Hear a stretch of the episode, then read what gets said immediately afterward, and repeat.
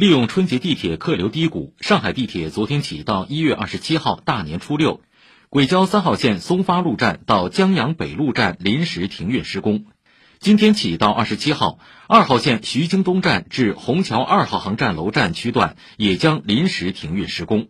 施工期间，停运区段都配有免费的公交短驳车，保障市民出行。请听报道。除夕早上九点半，记者来到地铁三十八号线换乘站长江南路站。前往江阳北路方向的乘客，请这边上车。市民丁阿姨下车后，跟随工作人员的指引，来到位于二号口附近的交通枢纽，乘坐免费短驳车。她要去给住在养老院的大伯送一大包年货。到这个宝阳路送东西去的，哎呀，我们态度老好啊。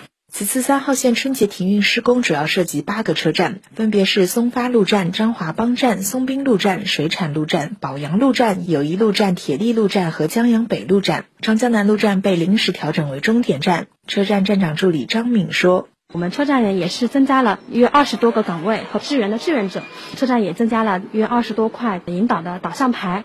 我们十八号线的乘客呢，到了我们三号线的这个换乘通道过来，也是有工作人员去引导他们。”记者现场看到，平均五到七分钟就有一辆基本坐满的公交短驳车驶出，一路沿八个停运车站行驶。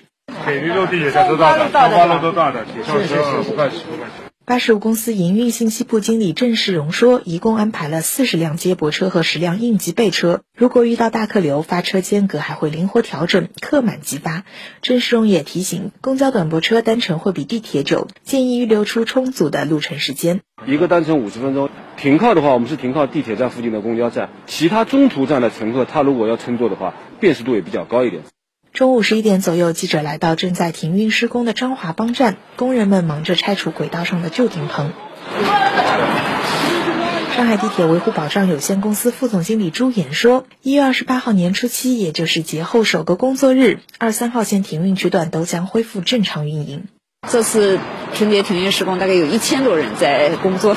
这二号线的隧道呢，一直是处于这个软土地基里边，所以它的变形一直在发展。我们一直在加强这个监测，从来没有间断过。这次发现这个变形要达到我们处置的这个数值以后呢，我们把它列入今年的这个大修的任务里边来，确保结构的安全。